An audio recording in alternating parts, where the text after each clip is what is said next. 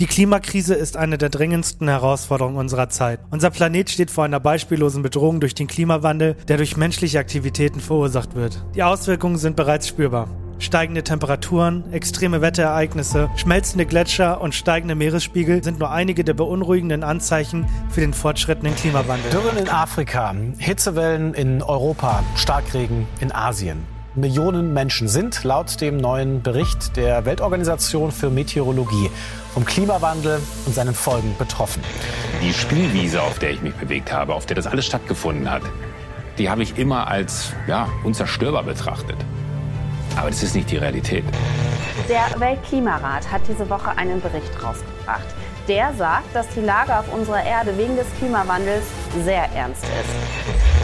Braunkohle ist die klimaschädlichste Art, Strom zu erzeugen. Und Deutschland ist der weltgrößte Braunkohleförderer und hat viele jahrzehntealte Kraftwerke. Neueste Forschungsergebnisse unter anderem vom Tropos-Institut in Leipzig zeigen nun, dass ein weiterer Prozess an dieser UV-Schutzschicht nagt, die durch den Klimawandel immer häufigeren und Wir sind unter den Top 5 Emittenten, die dazu beigetragen haben, dass die Klimakrise zu dem werden konnte, was es ist, weil wir billig auf diese Kohle gesetzt haben, unter anderem. Auch der Wadner Jökull, Europas größter Gletscher, wird immer kleiner. Mehr als 10 Milliarden Tonnen Gletschereis verliert Island jedes Jahr. Grund ist, da ist sich die Wissenschaft einig, der Klimawandel. Aus Versehen mit Absicht. Ein neuer Podcast auf Spotify. Und damit ein herzliches Willkommen zu Außersehen mit Absicht. Heute mal etwas in anderer Stimmung. Ich weiß nicht, wie es euch ging, aber als ich das geschnitten habe, ist mir richtig die Luft weggegangen, weil irgendwie, wenn man sich das anhört an verschiedenen Quellen, merkt man dann doch, wie ernst das Thema ist. Und damit sage ich Hallo an Elisa und Henny. Hi. Also mir wurde Gänsehaut versprochen und ich hatte auch ein bisschen zumindest Gänsehaut. Ja. Also richtig gutes Intro. Und ich will dazu auch nochmal betonen, das war meine Idee, das so zu machen. Selbst wenn du die Idee schon vorher hattest, der Erste, der es ausgesprochen hat, ähm, war ich. Nur so einmal kurz für die Props. Ihr habt es gerade schon gehört, wir sind zu dritt. Elisa, wer bist du? Ja, hallo. Ähm, ich habe gehört, ihr wollt einen Podcast über Klima sprechen und dann dachte ich mir, warum nicht? Ich bin Klimagerechtigkeitsaktivistin äh, bei Fridays for Future und unter anderem auch Pressesprechende. Und äh, ja, weil ich mich tagtäglich damit beschäftige, äh, war das, glaube ich, einfach eine willkommene Gelegenheit, ähm, um dabei zu sein. Und deshalb war ich total froh über die Anfrage und ja, hoffe, ich kann heute hier was äh, Gutes zu beisteuern. Erzähl mal ein bisschen was über dich. Wie bist du darauf gekommen? Warum Friday for Future? Warum ist dir das Klima so wichtig? Mal eine richtig plumpe, dumme Frage für den Anfang vielleicht. ich bin vor ungefähr zweieinhalb Jahren zur Klimagerechtigkeitsbewegung gekommen. Ja, ich hatte so eine Art Schlüsselmoment, wenn es ums Klima ging. Ich weiß nicht, wie es euch ging, aber als ich in der Schule war und über das Klima gesprochen wurde, hat man irgendwie so auf Schulbücher verwiesen und dann waren da so Bilder von Orten, an denen irgendwie Dürre herrscht oder Dürre herrschen soll, vor allem. Es wird häufig über die Zukunft gesprochen und dass immer nur so alles in der Zukunft total schlimm sein wird, äh, wenn wir jetzt nicht damit aufhören. Oder es waren ganz viele auch Eisbären, die dann als Symbolbilder genutzt wurden. Und mir hat so ein bisschen der Bezugspunkt gefehlt dadurch, dass es alles immer in die Zukunft projiziert wurde, die Folgen, und dass so keine richtigen Menschen zu sehen waren auf den Bildern, sondern immer nur so Eisbären oder Bäume und ich war immer so, es ist voll wichtig, dass man sich dafür einsetzt, aber ich weiß nicht, ähm, ich war eher so aktiv, wenn es um äh, Ungerechtigkeiten ging und äh, war auf antirassistischen Demos, ich war auf Demos für Geflüchtetenrechte. Und äh, dann dachte ich mir halt, ich priorisiere das irgendwie stärker, als mich jetzt für Bäume oder irgendwelche Eisbären einzusetzen. So blöd das vielleicht auch klingt. Und irgendwann habe ich gecheckt, dass es beim Klima oder dass es jetzt gar nicht darum geht, in der Klimagerechtigkeitsbewegung fürs Klima oder so zu kämpfen, sondern tatsächlich für die Menschen dass ähm, wir die Hauptbetroffenen sind unter anderem und einfach aktuell auch laut des neuesten Weltklimaratberichts bis zu 3,6 Milliarden Menschen bedroht sind. Also die leben in Regionen, die akut durch die Klimakrise bedroht sind. Und als ich das verstanden habe, dass das Klima vor allem uns Menschen bedroht und dass es eigentlich total gut ist, dass die Menschen gemacht ist, weil es das heißt, dass wir auch daran was verändern können.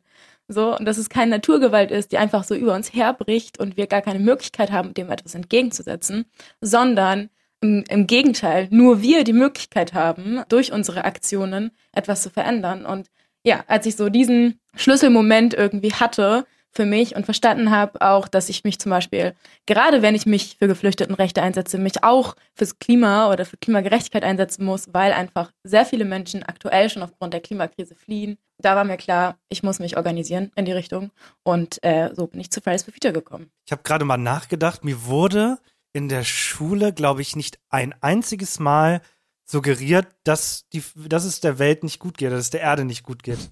Ich glaube, es wurde noch nie in der Schule in meiner Zeit über die Klimakrise gesprochen. Es geht immer halt nur um das, was man lernen muss, aber ich frage mich, ob das mittlerweile anders ist, weil es ja dann doch stärker thematisiert wird. Ich würde mal sagen, dazu kann ich ja wohl optimal was sagen, Ja. ich als Lehrer. Ich find's sehr spannend, also wenn ich an meine Schulzeit zurückdenke, kann ich mich auch nicht wirklich erinnern, viel dazu gemacht zu haben. Das ist jetzt aber auch mittlerweile schon etwas her. Und ich bin jetzt ähm, Lehrer für eigentlich Physik und Mathematik, aber eben auch für äh, Chemie und Biologie. Und ich habe erst letzte Woche und in der Woche davor genau das Thema eigentlich auch behandelt mit einer achten Klasse. Und was sehr spannend war, was, was ich halt persönlich sehr spannend finde, ist, dass da schon ein ziemlich großes Bewusstsein eigentlich dafür war. Was sind eigentlich so die, die Gründe und Ursachen? Also wir haben über ähm, absterbende äh, Wälder gesprochen, darum ging es hauptsächlich. Also Gefahr zum Beispiel von Monokulturen, Fichtenwälder, die irgendwie aus wirtschaftlichen Gründen eben angepflanzt werden, die man auch bei mir direkt an der Schule, sind wir dann noch hingegangen, Exkursion, fünf Minuten Fußweg,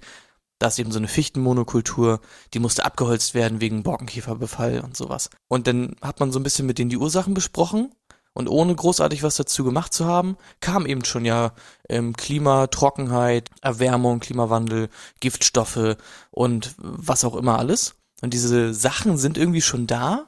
Sachen, die ich gar nicht so auf dem Schirm hatte, vielleicht in meiner Schulzeit. Aber diese Einordnung und dass das wirklich eine richtige Bedrohung ist, das finde ich, äh, wird gar nicht deutlich in der, in der Schule. Also das, das grundsätzliche Wissen wurde vielleicht vermittelt, aber die denken dann halt so, ist halt Teil der Welt, dass das halt so ist. Aber dass das irgendwie ein Mhm. riesiges Problem ist, wird gar nicht so deutlich in der, der Schule. Ich studiere ja auch auf Lehramt tatsächlich, Chemie und Geografie.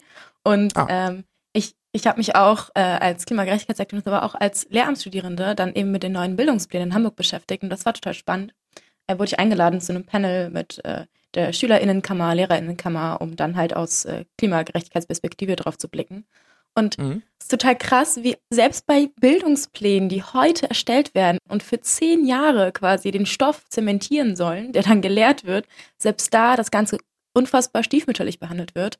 Also man sieht, dass das Ganze ähm, der Geografie zugeschoben wird als Thema. Also die Verantwortung wird total ja, we- wegdelegiert. Ich meine, ich als zukünftige Geografielehrerin freue mich, dass, es, äh, dass ich das auch behandeln soll und dass es fest eingeplant ist. Allerdings ist es ja ein so vielschichtiges Thema und das gerade auch, da habe ich bei den Naturwissenschaften natürlich auch äh, ähm, besonders nachgeschaut, wie das da aussieht. Und da ähm, muss es quasi nicht einmal erwähnt werden. Es gibt so, ich weiß nicht, in Hamburg ist es so, ich weiß nicht, wie das in anderen Bundesländern ist, aber dass es jetzt immer so ein A- und B-Teil gibt in den Bildungsplänen. Im A-Teil ähm, spricht man quasi so über BNE, Bildung für nachhaltige Entwicklung. Da geht es um die 17 Nachhaltigkeitsziele der UN. Und dann ähm, steht dann halt immer im B-Teil, wo dann aber konkret das, was gelehrt werden soll, quasi, wo so verpflichtende Sachen auch drin sind, stehen dann einmal so die äh, stichpunktartig die Inhalte, die vermittelt werden sollen in dem Unterricht im jeweiligen Jahrgang. Und dann steht immer noch etwas zum B-Teil quasi und dann steht da so, ja, und hier bietet sich es sich auch an, bei diesem Themenbereich ähm, über das Klima zu sprechen. Aber das ist nicht verpflichtend. Und das steht so in Chemie und Physik stand das so drei, viermal drin, dass man das mal machen kann an der und da, an dieser und der anderen Stelle. Ja, ansonsten war das irgendwie kein Thema und ich finde das total verheerend, ge äh, gerade weil man in Chemie auch, das Chemie und Physik sind prä- prädestiniert dafür als Fächer, das zu behandeln. Ähm, ich meine, Physik, was heißt das eigentlich? Also Klima und es ist quasi Klimaphysik, die Klimawissenschaft, die man Mhm. sich da anschaut.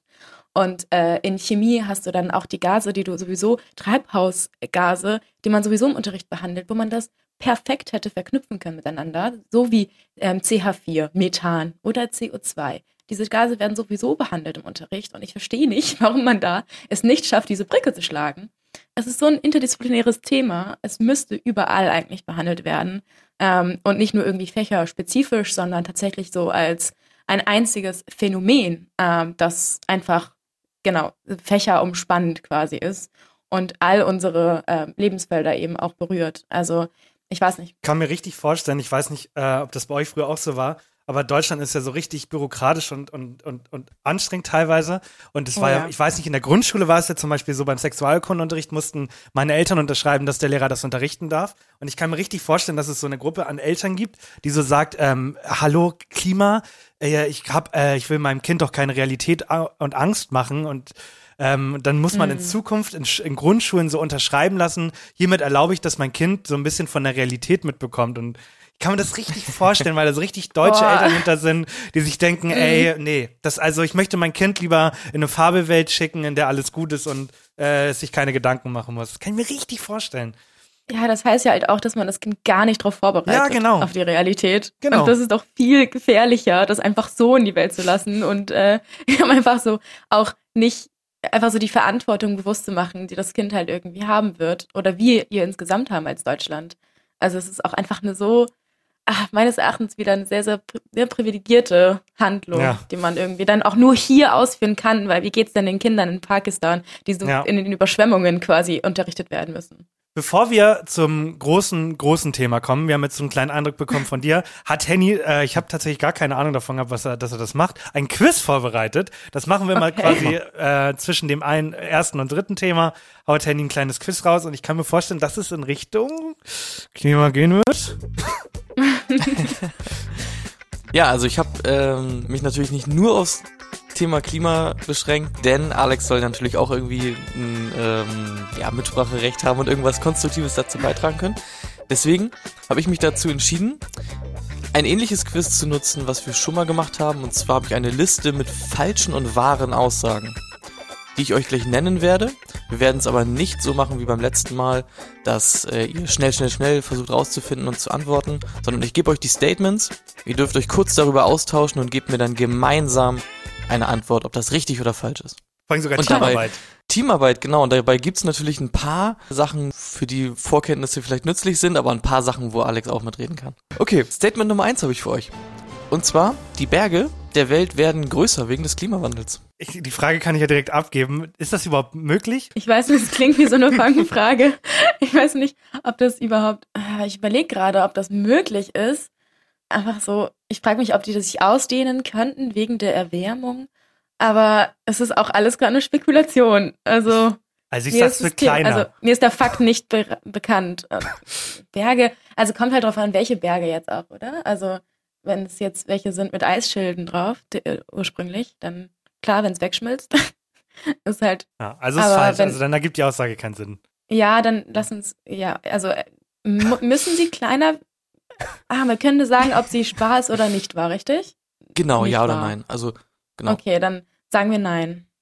Es stimmt aber tatsächlich. Und zwar kann man sich das ja in einem, äh, wenn man sich das in einem Modell vorstellt, quasi, man hat irgendwie eine Badewanne und da ist eine äh, Gummiente drauf oder so äh, in dieser Badewanne und da lege ich jetzt ein paar Eiswürfel drauf. Ja, dann wird die Ente natürlich schwerer und geht ein bisschen weiter unter. Und wenn die Eiswürfel jetzt wegschmelzen, dann wird das Gewicht dieser Ente oder was auf der Ente dann ist, ja weniger und die würde entsprechend einen größeren Auftrieb dann nach oben haben. Okay.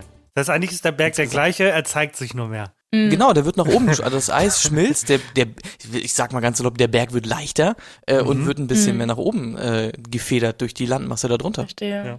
Das musst du jetzt aber auch Mhm. erstmal beweisen, dass, dass das Eis wirklich schmilzt, ne? Also, wenn ich, wenn du nennst dir keine Fakten, finde ich schon ein bisschen Ja. schwach von dir. Jetzt habe ich aber auch natürlich Sachen dabei, um äh, Alex die Möglichkeit zu geben, auch mitreden zu können. Und zwar ist das zweite Statement mal was ganz anderes aus der Natur und zwar Gürteltiere sind kugelsicher. Gürteltiere sind kugelsicher. Tatsächlich schon. Gürteltiere sind kugelsicher. Sehr dicke Hautschicht. Ähm, ich kann mir vorstellen, dass es sogar mal eine Zeit lang die Gürteltierjagd gab. Mit sowas einwenden, Ja. Lisa? Dann, nee, dann schließe ich mich dem an. Klingt so selbstsicher. Es ist auch tatsächlich richtig. Gürteltiere sind kugelsicher. Ich habe dazu noch einen spannenden Artikel gefunden. Titel ist Auf Gürteltier geschossen, Schwiegermutter getroffen. Ein Mann aus Georgia öffnete das Feuer, um ein Gürteltier beim Durchwühlen seines Gartens zu hindern. Diesmal blieb der Schütze unverletzt. Den Querschläger bekam stattdessen seine Schwiegermutter ab, die in 90 Meter Entfernung im Wohnwagen im Sessel saß. Und ich What? sag nur, glaube ich nicht. also, ja.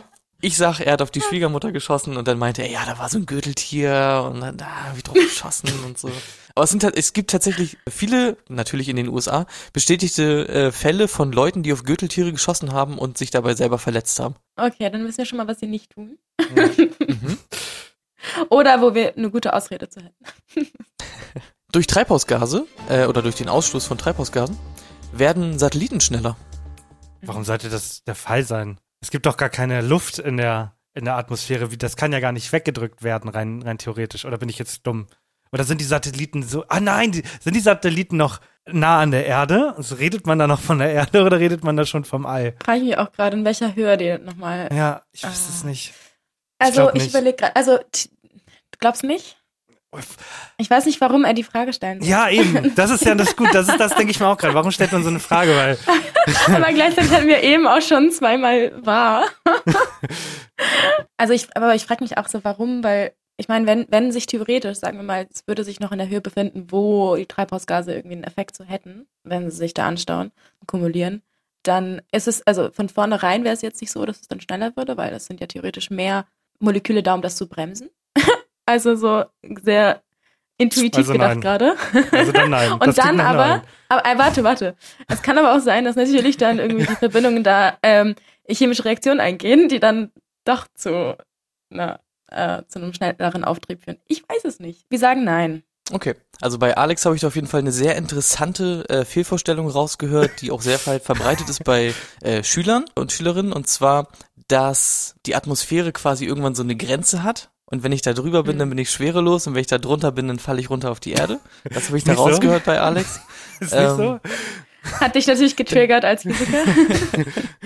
Genau. Es stimmt aber tatsächlich. Also durch den Ausstoß äh, der Treibhausgase werden in den höheren Bereichen der Atmosphäre wird die Dichte geringer und dadurch ist der Luftwiderstand Ja. kleiner und die Satelliten werden schneller. Ja. Genaue, äh, genaue Warum thermodynamische? Zusammensetzungen und so. ja. Nächste Frage ist: Eine Stunde Netflix setzt so viel CO2 frei, als würde ich mit meinem Golf von Hamburg nach Bremen fahren. Erstmal haben wir letzte Woche, äh, ich weiß gar nicht, ob wir das in der Folge oder privat besprochen haben, aber da hast du mir, wolltest du mir ein schlechtes Gewissen machen, weil da hast du mir nicht genau gesagt. Nein, das war, nein, das war's gar nicht, du. Um Gottes Willen, ich verwechsel dich gerade mit anderen Menschen. Mir wurde, irgendjemand hat mir neulich gesagt, dass ähm, diese Server von Netflix, da sind so viele, dass das komplett Kacke ist, also für, für, für den Klimawandel. Also die Aussage ist komplett richtig, glaube ich. Also ich glaube, dass Net- das Streaming richtig, richtig schädlich ist, weil halt diese Server so viel äh, Energie brauchen, Hitze und so. Ich glaube ja. Ich weiß auch, dass es sehr schädlich ist, ähm, aber die genaue Zahl jetzt, so wie viel das jetzt Und- ausmacht in Und Bremen ist nicht so weit. Ja, ergibt grob Sinn. Es ist allerdings gar nicht ganz so viel. Also ich müsste nicht ganz von Hamburg Ja. bis nach Bremen fahren. Es sind ungefähr 15 äh, Kilometer mit dem Auto fahren. Ja. Dann habe ich ungefähr das CO2-Äquivalent von einer Stunde Netflix. Was natürlich trotzdem da- irgendwie recht viel ist, finde ich. Ja, als nicht Netflix-Konsumentin. Lässt sich natürlich äh, auf alles übertragen. Also selbst irgendwie eine Google-Suche hat ja einen bestimmten CO2 Mm. äh, Wert, der dabei ausgestoßen wird, weil eben halt diese Server die ganze Zeit laufen oder generell, wenn man sich im Internet bewegt und all solche Ja. Dinge, die irgendwie aufs Internet zugreifen. Guckst du gar kein Netflix oder gar kein, gar kein Fernsehen? Ja, tatsächlich gar kein Netflix. Ähm, Fernsehen auch nicht, aber YouTube manchmal. Also Aha. kommt drauf an. Wenn ich mir jetzt was anschauen möchte, es gibt bestimmte Sendungen, die ich mir gerne anschaue, wie zum Beispiel die Anstalt. Mhm. Aber äh, dann schaue ich halt in der Mediathek nach. Also richtig komisch, vielleicht ein bisschen Boomer-like. Aber äh, dann gehe ich halt in die ZDF-Mediathek und schaue mir die neueste Folge dazu an. Aber ähm, ich habe tatsächlich nie irgendwie das Verlangen danach gehabt, viel Zeit auf Netflix zu verbringen mit Filmen oder Serien. Wenn ich mir einen Film anschauen möchte, gehe ich äh, ins Kino. Genau, sonst verbringe ich weniger Zeit mit Streaming, würde ich sagen, als der Durchschnittsdeutsche. Andere Frage, wo holst du dir deine Nachrichten her? Also wo guckst du, was in der Welt so passiert? Da lese ich tatsächlich auch Zeitungen, aber häufig Online-Zeitungen. Also das Mhm. ist natürlich dann auch, auch natürlich relevant. Sei es Zeit Online, ähm, da habe ich auch ein Abo zu. Und dann, wir haben tatsächlich auf Telegram ähm, in der Klimabewegung, haben wir auch so einen Channel, wo äh, der nennt sich ähm, RE Doppelpunkt Klimakrise, soweit ich Mhm. weiß. Und äh, der hat auch so 7000 Abonnenten und so zwei, drei äh, Klimagerechtigkeitsaktivistinnen von FFF nehmen sich da täglich die Zeit zu, die drei wichtigsten klimabezogenen Nachrichten rauszusuchen und äh, das zusammenzufassen ähm, einmal und den Link dazu für den ganzen Artikel reinzuschreiben. Und die schaue ich mir tatsächlich an. So, so, sobald du Telegram sagst, ich weiß nicht warum, aber seit Corona hat sich Telegram so für mich konnotiert, ne? ja komplett ja. negativ. Ich Oh denke bei, bei Telegram automatisch an Corona-Leugner, riesengroße Gruppen. Ja.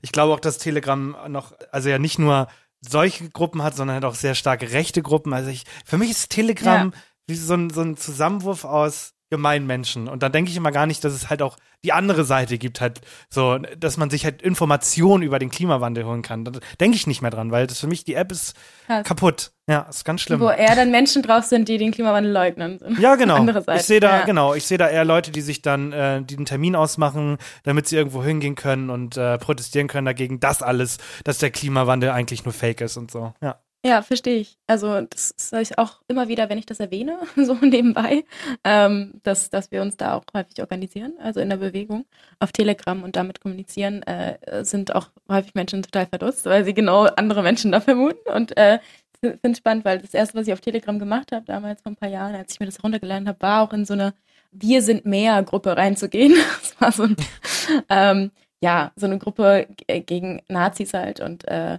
wo viele AntirassistInnen äh, drin waren, um sich halt zu organisieren. Und, äh, und klar, gibt es dann wahrscheinlich auch die andere Partie, die dann da ist. Aber äh, das, das verbinde ich eigentlich mit Telegram. Aber klar, clever, das ist, das ist wiederum praktisch. Ne? Du kannst in so eine Gruppe reingehen und einfach sagen, ich finde auch Ausländer doof. Schreibt mal mehr darüber und du holst dir einfach die Information von denen. Das ist ja, Ja. das ist ja komplett clever. Oh mein Gott. Also, ohne jetzt irgendwen Tipps zu geben, Ja. da geben zu wollen in die eine oder andere Richtung. Also gerne in die andere Richtung. Ja, ich wollte gerade sagen, nein, nein, nein, nein. Also ich kann schon, also es gibt sehr gute, also sehr gute Kommunikationsmöglichkeiten, auch digital, mit denen man sich gut organisieren kann, um halt effektiver äh, gegen die ganze Scheiße anzugehen. Also es gibt ja auch einfach so viele Brände zu löschen, sage ich immer, auf dieser Welt. Es hilft schon, wenn sich äh, Menschen irgendwie einem Thema widmen und äh, an einem gemeinsam dann halt löschen. Was dazu natürlich sehr spannend ist, auch gerade wenn du sagst, es gibt sehr, sehr viele Brände. Also das äh, Quiz haben wir mal geschlossen, würde ich sagen. Habt ihr sehr gut gemacht, wenn ihr nichts dagegen habt. naja. Aber du hast auch gerade schon gesagt, es gibt sehr, sehr viele äh, Brände zu löschen. Es gibt sehr viele Probleme, die eigentlich aktuell irgendwie im Fokus äh, sein sollten. Und dazu kommen wir dann eher auch schon zu den Sachen, ja, über die wir uns ein bisschen genauer unterhalten wollen. Das ist eben auch schon ein bisschen angeschnitten. Hast du das Gefühl, dass die Probleme, die wir heutzutage haben und eigentlich angehen müssten, also abseits von irgendwelchen Telegram-Gruppen und wie auch immer, hast du das Gefühl, dass das in den Mainstream-Medien, also in den ganz normalen Nachrichten, die um acht laufen, genug repräsentiert ist? Naja, wenn ich mir anschaue, wie viel Zeit und Raum irgendwie so die diversen Kulturveranstaltungen, also es ist auch total gut und wichtig, dass man über Sport und so weiter spricht. Aber wenn man sich anschaut, wie viel prozentual es irgendwie ausmacht, also klimabezogene Nachrichten und anderweitige Krisen, die dann behandelt werden, das ist schon sehr entmutigend manchmal als Person, die sich halt tagtäglich damit beschäftigt und dafür sorgen möchte, dass darauf Aufmerksamkeit liegt. Und dann sich halt anschauen, was eigentlich so porträtiert wird in den sogenannten Mainstream-Medien. Ja, manchmal ist es sehr frustrierend. Also ich habe nicht das Gefühl, dass es entsprechend gut abgedeckt wird. Manchmal ist es, es ist ja auch so, dass die Klimakrise, um das einfach als Beispiel zu nennen, immer die Krise ist, die dann in den Hintergrund rückt. Also da kommt irgendwie die Corona-Pandemie und auf einmal ist das Thema Nummer eins, was ich auch nachvollziehen kann für eine bestimmte Weile. Aber es kann nicht sein, dass es immer, jede Krise, die kommt, die Klimakrise verdrängt. Und sie es auch nie irgendwie schafft, wirklich eine lange Zeit dann Medienaufmerksamkeit auf sich zu haben. Also nach, nach der äh, Corona-Pandemie dachte man, okay, jetzt ist es um und jetzt können wir uns vielleicht wieder gesamtgesellschaftlich auch weiterhin der Klimakrise widmen oder auch mal. dann kommt äh, der russische Angriffskrieg auf die Ukraine. So, und jetzt äh, ist es der, ist die nächste Nachricht, die dann groß geschrieben wird, die nächste Krise, die dann unsere überschattet. Also es ist frustrierend, aber gleichzeitig hat man auch wenig Möglichkeiten, irgendwie anders als sich vielleicht selbst diese Channels dann zu schaffen, zum Beispiel, wenn wir wieder Mhm. dabei sind, ne, wie, wo ich meine Nachrichten herkriege. Also genau deshalb gibt es ja diese Art von, also gibt es AktivistInnen, die sich extra in der Freizeit hinsetzen, um dann äh, Nachrichten zu suchen, die klimarelevant sind, äh, die uns betreffen und dann zusammenzufassen und äh, sie uns ähm, gut aufzubereiten. Weil es einfach schwierig ist, ist in der normalen Medienlandschaft, ähm, wenn man tagtäglich normal Medien konsumieren würde, wie das der Durchschnittsbürger tut, auf diese Nachrichten zu stoßen. Also sie gehen so sehr unter, dass man es braucht, dass es nochmal irgendwo konsolidiert wird. Mm. es ist auf jeden Fall ein schlechtes Zeugnis ähm, für die Medienlandschaft insgesamt. Äh, und deshalb, ja, also kann ich das auf jeden Fall, kann ich das nicht gutheißen, wie es aktuell funktioniert. Es wird halt immer noch als ein Spartenthema behandelt, muss man sagen. Was ich sehr spannend auch direkt dazu finde, zur Repräsentation einfach in den Medien, da musste ich neulich wirklich schlucken. Da habe ich ähm, in Anführungszeichen Nachrichten äh, geguckt bei RTL beim, beim Durchseppen und ich fand es so spannend, egal was man sich anguckt, selbst bei RTL, wenn man Nachrichten sieht zu, äh, was du auch sagst, Krieg in der Ukraine oder Corona oder so, das ist alles bierernst und die machen da immer ein, ein Weltuntergangsszenario draus, dass man sich immer denkt, boah, kleiner hattet ihr es nicht, ne? Und mhm. Dann geht's mal zwischendurch um Sachen wie Klima, weil jetzt ja wieder in den Medien etwas mehr und zwar, weil es so viel geregnet hat. Und dann wurde da die Frage so ein bisschen erläutert, jetzt hat's ja geregnet, jetzt müsste der Grundwasserstand muss jetzt ja wieder überlaufen, muss ja alles wieder tipptopp sein. Und dann haben sie da mhm. irgendwie so einen Bauern hingestellt, der auf so eine komische Art und Weise geredet hat, so das so verharmlost hat, dass ich mir echt dachte so, Boah. Boah, das finde ich schon schlimm. Aber also der hat einfach mit einer lustigen Stimme äh, einfach dann gesagt, ja, nee, also das Grundwasser, äh, das ist trotzdem nicht äh, groß genug. Äh, so durch den Regen, da müsste es viel mehr regnen und sagte dann, also hat richtig ernste Probleme mhm. angesprochen. An Beispiel Anbau von Weizen. Weizen ist eigentlich irgendwie ein Getreide, das hat unglaublich wenig Standortansprüche hat aber mhm. eben nicht so tiefreichende Wurzeln, eher so eine Flächenverwurzelung, kommt gar nicht ran ans Grundwasser. Und der Weizen, ähm, ja, Weizenanbau wird immer unattraktiver einfach in Deutschland, weil der Weizen mittlerweile einen Monat früher geerntet werden muss und dann auch nur halb so groß ist, wie er eigentlich sein müsste. Und der, der hat das so hingestellt, als wäre das gar kein Problem dass irgendwie der Weizenanbau einfach grundsätzlich gefährdet ist durch sowas wie Dürre. Und dann hat RTL auch irgendwie einen schnellen Cut gemacht und hat den Test gemacht zu den besten Nackensteaks oder sowas äh, beim, ja. beim Grillfest. Und da habe ich auch so gedacht, das, wie du auch schon sagst, das wird so als Spartenthema irgendwie ja. behandelt und äh, dieses eigentliche Problem wird gar nicht mal richtig dargelegt und auch nicht in einer Ernsthaftigkeit, in der man das eigentlich sich wünschen würde. Ja, und äh, eben habe ich ja auch äh, gesagt, dass es irgendwie wirklich prozentual einen ganz kleinen Teil ausmacht, dem, was mhm. überhaupt so an Beiträgen gesendet wird. Und ich hatte mich auch, äh, ich war neulich in Leipzig auf einem Panel, wo es genau darum ging, so Klimakrise und Medien, also inwieweit wird das Ganze so äh, gut behandelt. Und da hatte ich mir auch so ein paar Zahlen dazu angeschaut.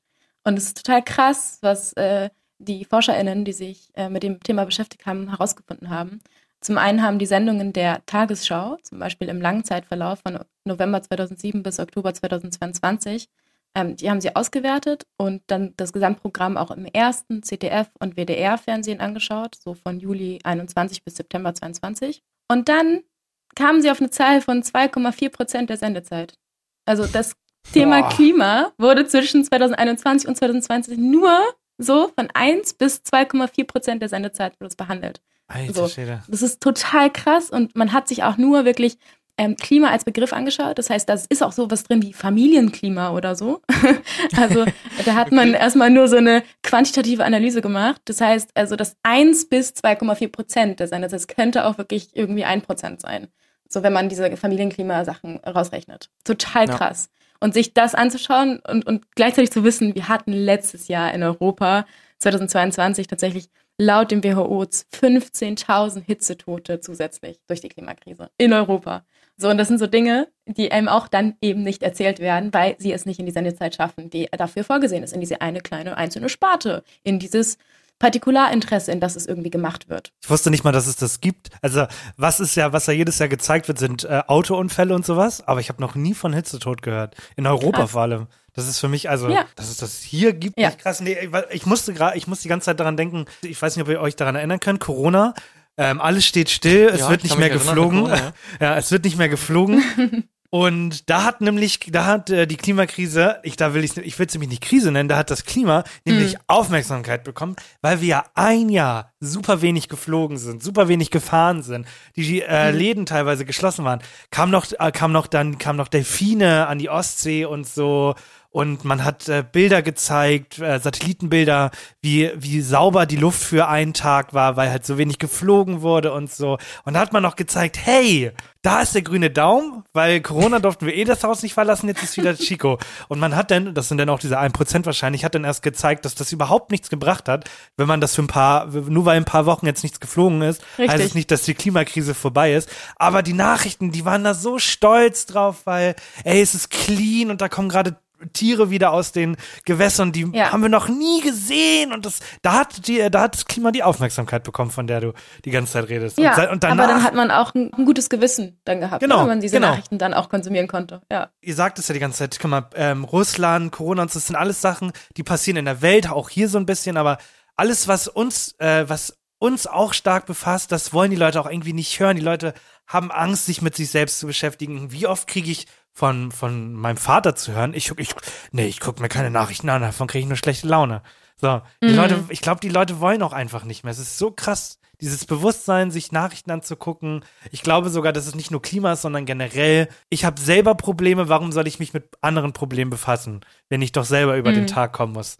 Ich habe das Gefühl, das ist so eine so ein, so ein Denken, womit viele auch Erwachsene äh, durch den Tag gehen. Ja, aber da muss man auch sagen, also ich weiß nicht, es, es wird ja einem auch nicht einfach gemacht. Also wir sind Ja. gezwungen, in diesem System zu arbeiten, um uns irgendwie unsere Ja. Existenz zu sichern. Und das sind dann viele Stunden am Tag, die draufgehen. Und dann kommt man ermüdet nach Hause und sich dann auch noch mit diesen Themen zu beschäftigen. Ich kann es ja nachvollziehen, dass es voll anstrengend ist und dass man dann sagt, ich verzichte eher darauf. So. Gleichzeitig, so geht's halt, also es ist im Einzelnen, beim einzelnen Individuum immer nachvollziehbar, aber das gesamtgesellschaftliche Phänomen ist, wird halt schwierig und da muss man sich auch vielleicht fragen, okay, so, warum schaffen wir es eigentlich nicht innerhalb des Systems, so in, mit unserem Tagesablauf irgendwie dafür auch Zeit freizuschaufeln für, für dieses Thema? Und ist es vielleicht so, dass es denselben Grund hat, ähm, also diese Klimakrise vielleicht auch darauf aufbaut, dass Menschen ausgebeutet werden und Umwelt ausgebeutet wird, Natur und Mensch. Und deshalb wir diese Klimakrise haben, weil ja, RWE hat halt oder andere Energiekonzerne haben halt damit jahrzehntelang unfassbar viel Geld gemacht. Und jetzt haben wir halt irgendwie weiterhin das Problem, dass wir es aufgrund halt darüber, dass wir unsere Arbeitskraft verkaufen müssen, über viele Stunden am Tag hinweg, damit wir hier überhaupt äh, ja, über den Tag kommen, äh, auch nicht die Möglichkeit haben, uns dieses Thema zu widmen. Also es wird einem ja wirklich nicht einfach gemacht. Aber da ist es mir halt immer wichtig, auch diese ganzen Zusammenhänge aufzuzeigen, zu sagen, okay, ja, vielleicht muss man das grundsätzlich hinterfragen, das Wirtschaftssystem, in dem wir sind. Und vielleicht, genau, ist, ist es vielleicht auch gar nicht richtig, dass wir nicht mal Zeit haben, uns irgendwie zu engagieren äh, am Tag. Also ja, da vielleicht einfach den Acht-Stunden-Tag auch hinterfragen per se. Meine Frage, weil wir reden ja die ganze Zeit von Job und so, ist das eigentlich, ist es, also bist du Mhm. da angestellt, bist du, also wie muss man sich das vorstellen? Ich habe da ja so gar kein Bild von tatsächlich. Ja, wir machen das komplett unentgeltlich. Also das ist quasi ein Ehrenamt Mhm. und es ist eine lose Bewegung. Also es ist jetzt auch kein eingetragenes Ehrenamt Ja. bei einem bestimmten Verein, sondern weil es Mhm. halt keine äh, eingetragene Organisation oder ein eingetragener Verein ist, ist es halt Engagement bei einer äh, Bewegung. Du musst da auch nicht irgendwie Mitglied sein oder so, Mhm. Greenpeace, Okay. da schreiben und dann Okay. bist du Mitglied, sondern du, wenn du Lust hast, kommst du dazu. Und wenn du äh, ein, zwei Mal da warst, hast du auch die Möglichkeit, irgendwie Stimmrecht zu haben. Wir müssen ja auch Dinge beschließen in der Runde. Mhm. Und dann äh, hast du eigentlich die Möglichkeit, dich in allen Bereichen äh, zu engagieren. Also das, was dich halt interessiert, wenn du sagst, ich habe meine Fähigkeiten eher im Bereich Social Media, ich kann total gut Grafiken designen. So, dann schnupperst du in der Social Media AG. Oder du bist ein total guter Redner und äh, siehst dich gut vor der Kamera oder auf Bühnen. Dann schaust du, ob du äh, dich vielleicht im Presseteam gut aufgehoben fühlst. Ja. Also da gibt es wirklich für jede, für jeden Menschen, der einfach nur ein bisschen Zeit und Motivation mitbringt, ähm, immer genug zu tun. Da ist halt aber die Frage, und das, da kommen wir dann wieder zu dem Arbeitsthema. Also ich habe halt das Privileg, aktuell nicht arbeiten zu müssen. Mir die Zeit einfach nehmen zu können, neben dem Studium mich zu engagieren, Mhm. weil ich halt ein Stipendium habe. So. Ich habe in der Schulzeit damals mich halt reingehängt und es hing damit zusammen, dass ich auch nicht genau wusste, ob ich jetzt Psychologie oder auf Lehramt studiere. Und vielleicht kennt ihr die NCs, die dann ähm, im Psychologiestudium ganz gelten. Genau, Mhm. deswegen habe ich mich halt reingehängt. Und dann hatte ich aber auch die Möglichkeit, halt ein Stipendium zu kriegen für das Studium. Und das kam mir sehr gelegen. Das hat mir überhaupt die Tür eröffnet in diese aktivistische Welt. Ansonsten müsste ich halt jetzt nebenbei arbeiten und wäre auch kaputt wahrscheinlich am Ende des Tages. Und es wird mir schwerfallen, mich diesem Thema so zu widmen. Und ich hätte das auf jeden Fall nicht die Möglichkeit, das in diesem Ausmaß zu machen. Und das ist total schade, dass es irgendwie ein Privileg ist, sich aktivistisch zu betätigen. Wenn wir da nochmal bleiben, auch mit diesem Arbeiten und m, sich damit zu beschäftigen in seiner ja eigentlich Freizeit.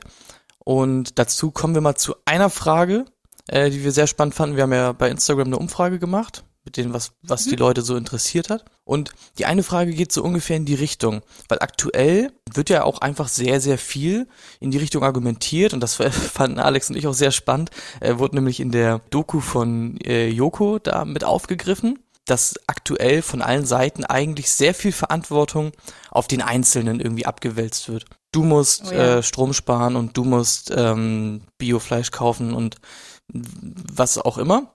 Aber wie du auch schon sagst, man bewegt sich ja irgendwie immer halt in, im Rahmen dieses Systems mit auch dann Mhm. eben eingeschränkten Möglichkeiten und eingeschränkter Kraft, die man zur Verfügung hat, noch nach der Arbeit.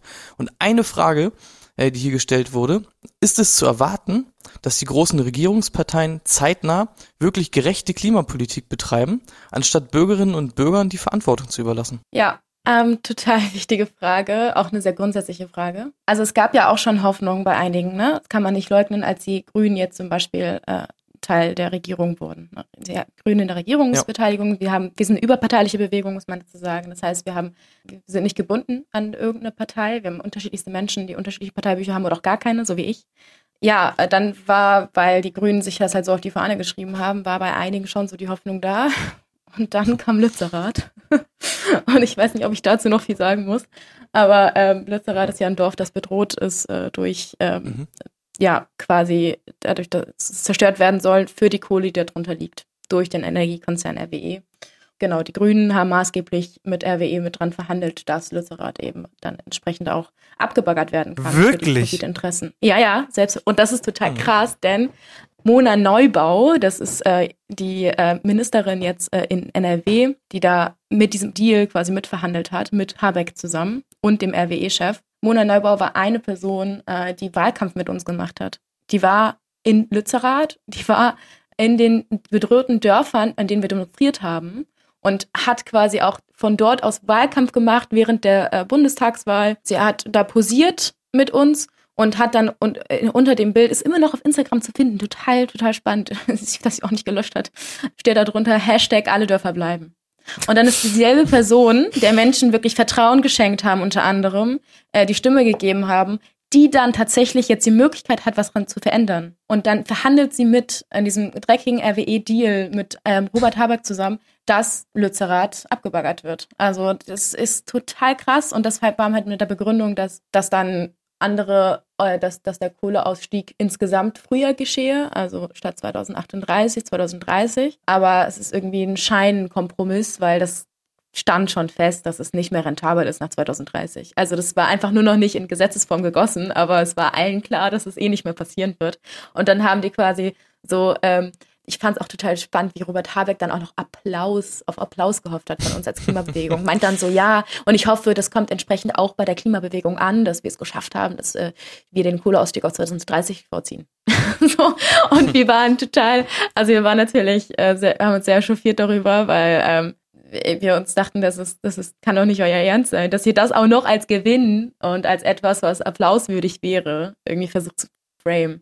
Und dann vor allem ne, die Person Mona Neubau, die äh, davor mit uns da Wahlkampf gemacht hat. Also das war wirklich, das eine grüne Heuchelei. Das war, da, dem war wirklich keine Grenzen gesetzt. Deswegen war auch der ähm, Januar die, ähm, in diesem Jahr, 2023, hatten wir eine große Demonstration in Lützerath als dann quasi Tag X ausgerufen wurde, als das Dorf tatsächlich geräumt wurde äh, durch Polizistinnen. Da hatten wir eine große Demonstration und haben uns genau darüber dann vor allem echauffiert. Und das hat natürlich auch dazu beigetragen, dass viele Menschen ähm, Vertrauen, Vertrauensverlust hatten in die äh, Politik oder auch in eine bestimmte Partei. Weil jetzt die Frage lautete, ähm, ob man glaubt, dass die äh, PolitikerInnen eine klimagerechte Welt irgendwie schaffen kann oder Politik machen ähm, in absehbarer Zeit, klimagerechte Politik.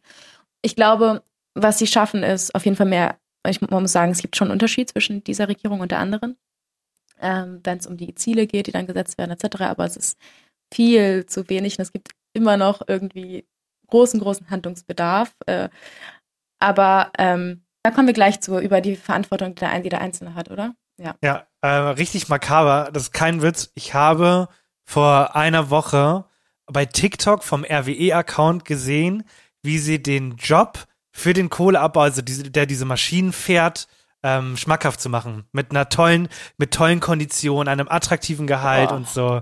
Kein Witz. Ich Oh, habe das wirklich gesehen und dachte mir, Junge, Krass. nach all dem, was Krass. gerade abgeht, bewerbt ihr diesen Job auch noch. Und was mir darauf auch noch eingefallen ist, wie schlimm das eigentlich gerade ist. Zwei Monate später ist doch auch bekannt geworden, dass Biden den äh, Vertrag unterschrieben hat, dass in der Arktis Öl abgebaut werden kann. Also, dass man nach Öl bohren Oh ja. kann. Ich finde, je länger wir drüber reden, desto mehr will ich eigentlich zu dieser richtig großen Frage kommen. Und das wird dann aber auch der Abschluss sein. Dieses, haben wir überhaupt noch eine Chance? Können, wir- können wir eigentlich einpacken? Also das ist so die Frage, die ich mir immer länger stelle, weil vor allem, wenn, wenn wir dir diese Frage stellen, ob die Politik klimagerechte Mhm. Politik macht und du, kann, du kannst uns kein Ja sagen, sondern erzählst uns, es werden Verträge gemacht, dann, dann sitze ich hier und denke mir, also wo, wo ist der Hoffnungsträger? Was, was, Mhm. wo ist jetzt, was passiert, was muss jetzt passieren?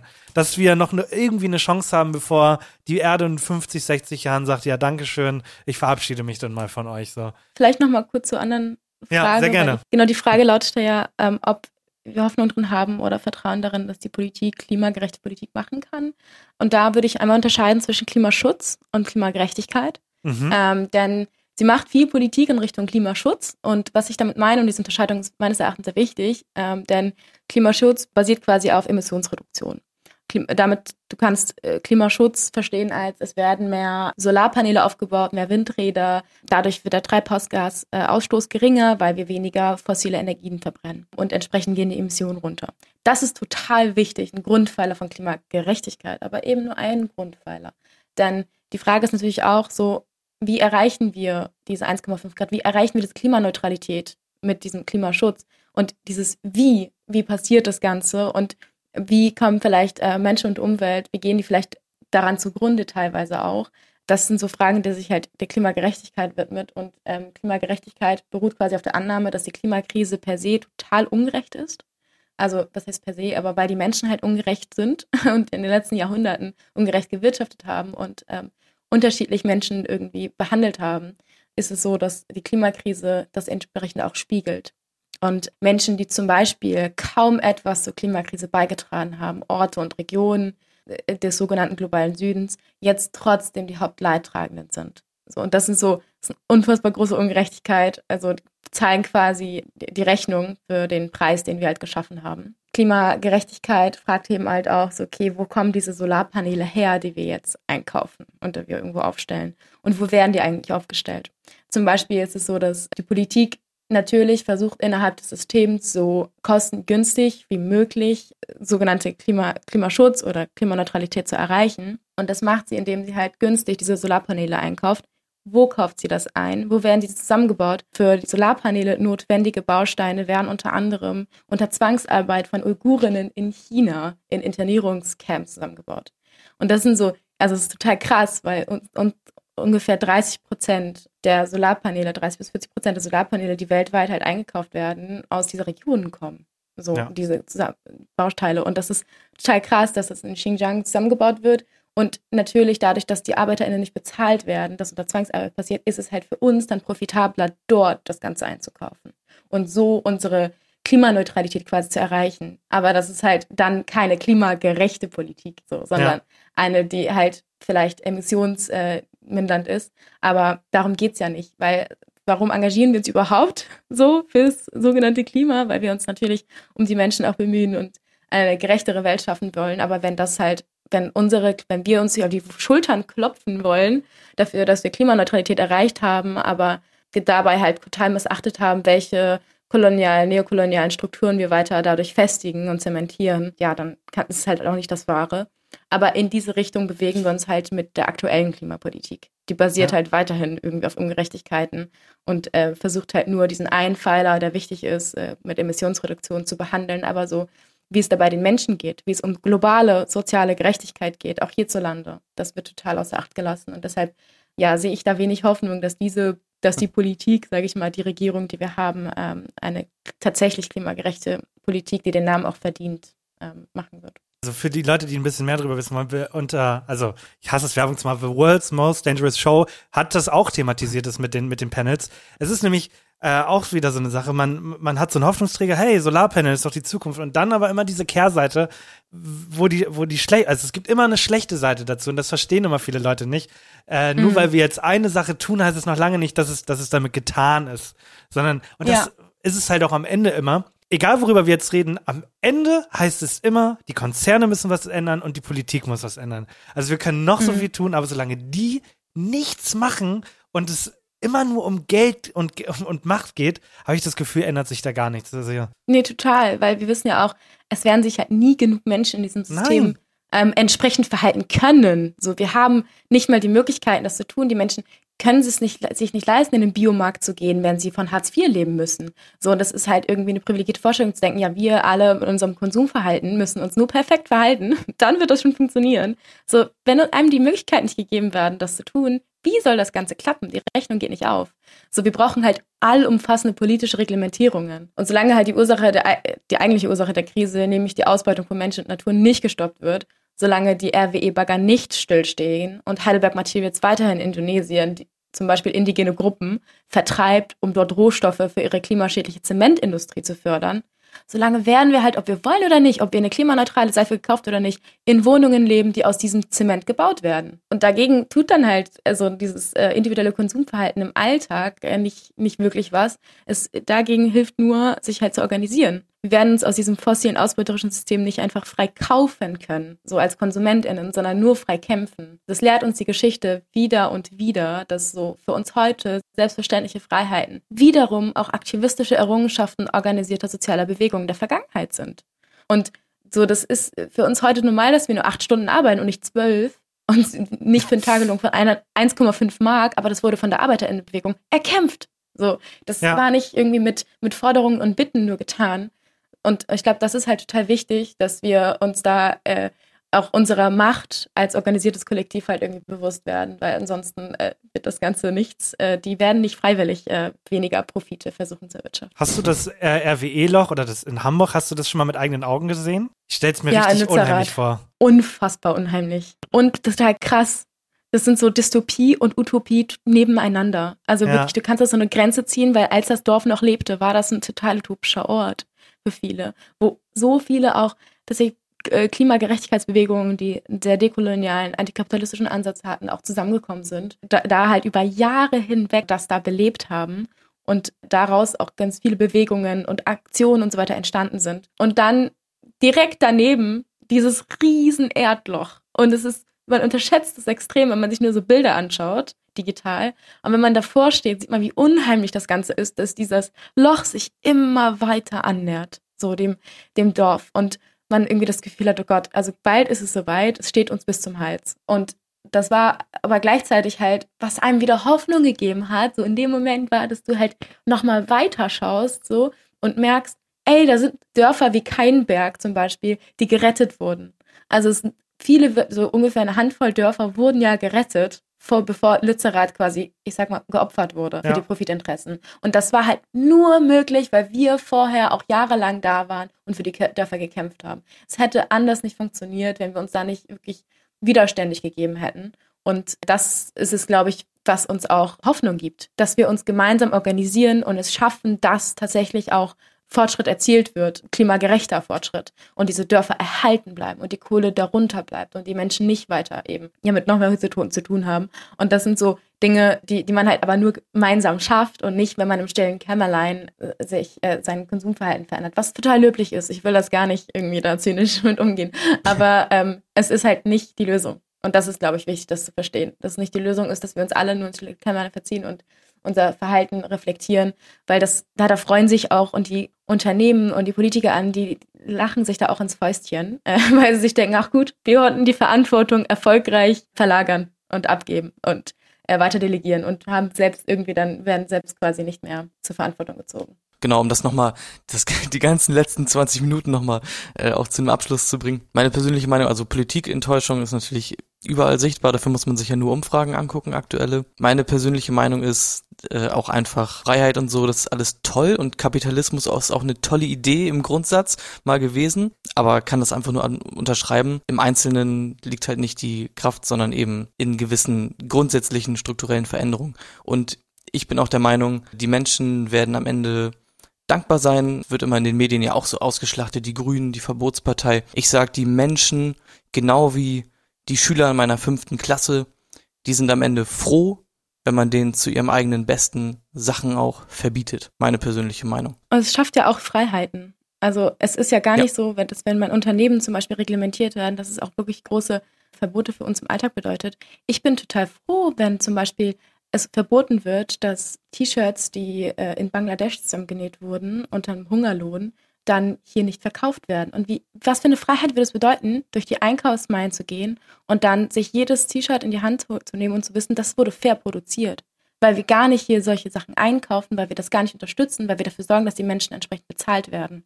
So und wie, wie toll wäre das, wenn die Unternehmen entsprechend diese Reglementierungen auferlegt bekommen würden. Und das würde für uns im, Fre im Alltag eine total große Freiheit auch bedeuten. Dann sich keine Gedanken darüber zu machen, hat es denn dieses und jenes entsprechende Zertifikat? Fühle ich mich gut, wenn ich mir das das ist wirklich wieder eine Verlagerung sonst von Verantwortung. Wenn wir die Verantwortlichen, die eigentlichen Verantwortlichen nicht zur Rechenschaft ziehen, dann werden immer wir die Leidtragenden sein. Jetzt haben wir viel gesprochen, viel gesprochen und sind damit auch schon wirklich am Ende. Wir haben sehr lange gesprochen. Es war aber auch einfach sehr interessant und ich, ja. ich könnte auch noch ewig weitersprechen, weil es wirklich sehr, sehr interessant ist und Alex und ich reden immer unglaublich viel äh, eigentlich übers Klima zwischendurch mal, auch als eher so als Spartenthema, aber jetzt mal wirklich mit jemandem zu sprechen, der auch wirklich etwas Sinnvolles dazu beitragen kann, worüber wir uns unterhalten.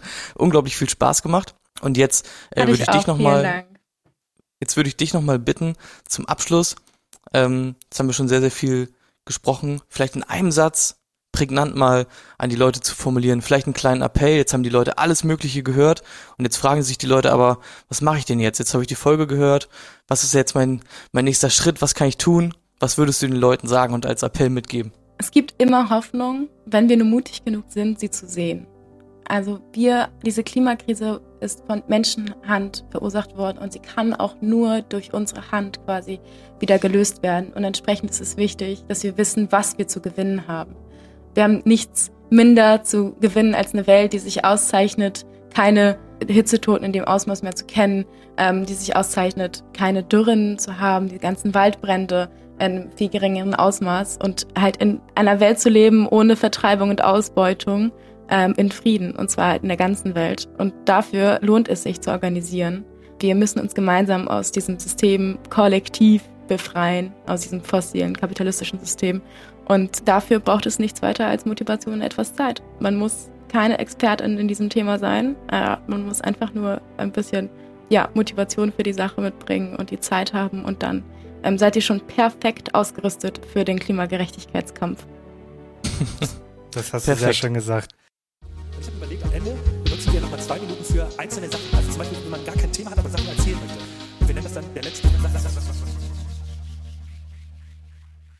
Ich habe auf meinem Arbeitsweg an der Landstraße einen Baum.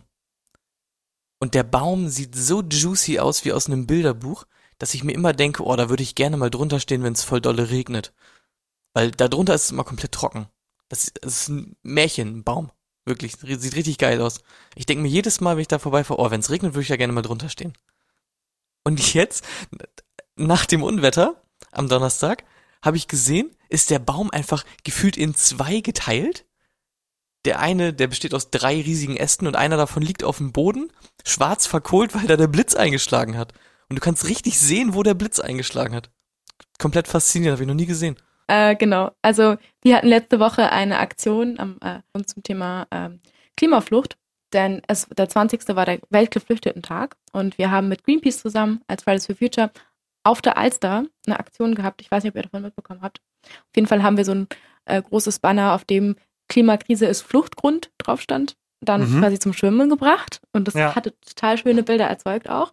Und wir sind dann aber, es war, waren so 20, 30 Kanus ähm, und auch unter anderem Tretboote, die dann an der Aktion beteiligt waren. Mit Tretbooten haben wir dann ähm, aber eher so, genau, Sprüche gerufen und noch so für, haben wir so nebenbei Aktionen gemacht. Und mit den Kanus wollten wir aber halt dieses Banner halten und äh, dann so ein einheitliches Bild damit auch erzeugen. Das, Mhm. Genau, dass jetzt irgendwie nicht Kanus und Tretboot sonst, ja, ähm, total irgendwie chaotisch da sind im Bild. Und dann haben wir aber, äh, haben wir so ein bisschen vergessen, was die Idee war und wo die Tretboote und Kanus eigentlich hin sollten, zu welcher Aktion.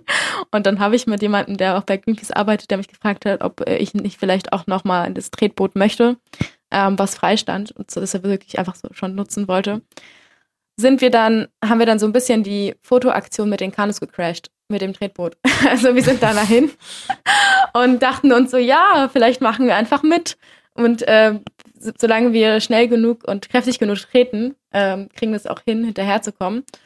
Ähm, ja, im Endeffekt ähm, ist man dann halt schon aufgefallen, so auf den Bildern und wir waren langsam. Wir haben dann auch es irgendwann nicht mehr geschafft, hinterherzukommen. Also wir wollten so ähm, im Uhrzeigersinn um das Banner rumfahren. Das haben die Kanus auch richtig gut hinbekommen. Und wir dachten uns, wir reihen uns ein mit dem Tretboot. Und dann ähm, haben wir es nicht mehr geschafft, äh, weiter zu treten. Und irgendwie sind wir dann auf der Stelle, sind wir ständig getreten und dann ähm, hat sich das Ganze gestaut, die Kanus, und das sah auch nicht mehr gut aus auf den Bildern. Und dann haben wir uns dann halt wieder irgendwie äh, aus dem Bild bewegt und geschaut, dass wir irgendwie wegkommen und wurden dann von Kanus weggezogen. Also dann gab's dazu, hat jemand ein Seil äh, festgehalten, das in unserem Tretboot gebunden war und äh, musste dafür sorgen, dass wir quasi ähm, ja da wieder für, für Ordnung sorgen. Also das war irgendwie schon, schon ein witziges, äh, ja, irgendwie eine witzige Aktion. War so nicht geplant, aber hat auf jeden Fall Spaß gemacht. Und ähm, wir haben aber auch wieder dann, glaube ich, draus gelernt. Und ich habe mit einem Intro aus den Nachrichten angefangen und beende die Folge mit Kommentaren.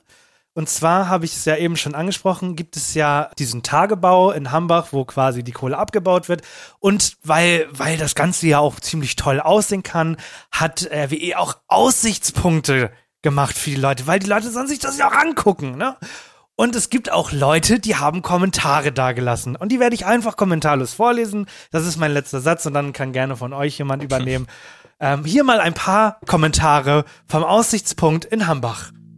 Sehr überwältigend zu sehen, wie weit der ganze Tagebau geht und wie klitzeklein man im Vergleich selbst ist. Es gibt einen Parkplatz direkt in der Nähe und der Weg ist hoch und nicht allzu beschwerlich. Definitiv sehenswert. Ralf schreibt, ein toller Ausblick auf das riesige Loch des Tagebau. Wenn hier dann in vielen Jahren ein See entsteht, wird das auch richtig beeindruckend sein. Fünf Sterne. Brigitte schreibt, ein Besuch wert, es gibt so viel Tolles zu bestaunen. Christian schreibt, interessanter Ort mit Freizeitmöglichkeiten. Es gibt dort Parkplätze, man ist in einer Minute an der Abbruchkante mit toller Aussicht auf den Tagebau, Freizeitmöglichkeiten mit einem mittelgroßen Spielplatz, eine Veranstaltungshalle und einen Fußball-Golfplatz. Außerdem gibt es noch eine ganze Anzahl an Wanderermöglichkeiten zu Fuß oder Fahrrad. Achtung, es kann sehr windig dort werden. Schöner Tagesausflug, man muss es gesehen haben, eine wunderschöne Landschaft. Ja, sehr schön. Wir, wir danken dir. Ja, wir danken dir auf jeden Fall für deine Zeit. Und ich bin gespannt. Ähm, schreibt doch mal unten, wie hat euch die Folge gefallen? Habt ihr noch weitere Fragen? Und die können wir dann ja einfach zu, an, an dich weiterleiten. Also auch von mir, es hat mir unglaublich viel Spaß gemacht und ich denke, äh, aufgrund des Gesprächs, was ich jetzt so ähm, mitbekommen habe, denke ich, werden wir noch einiges von dir hören auf jeden Fall. Ähm, bedanken uns, dass du hier warst, dir die Zeit genommen hast und wünschen dir noch Hat einen mir auf jeden schönen Fall Tag. auch hat mir auf jeden Fall auch viel Spaß bereitet. äh, danke für die Einladung. Äh, gerne wieder, auf jeden Fall. Wir haben über viele Themen gesprochen, aber auch über viele noch gar nicht. Also ich Mhm. glaube, äh, wir hätten auch irgendwie den ganzen Tag ähm, sprechen können miteinander. Ja. Aber ähm, danke erstmal für die ähm, erstige Möglichkeit. Und ja, dann würde ich, äh, wünsche ich auch den Zuhörenden einen wunderschönen Tag noch. Ja. Äh, danke, dass ihr eure Zeit mit uns verbracht habt. Auf Wiedersehen, bis nächste Woche. Bis nächste Woche. Tschüss. Tschüss.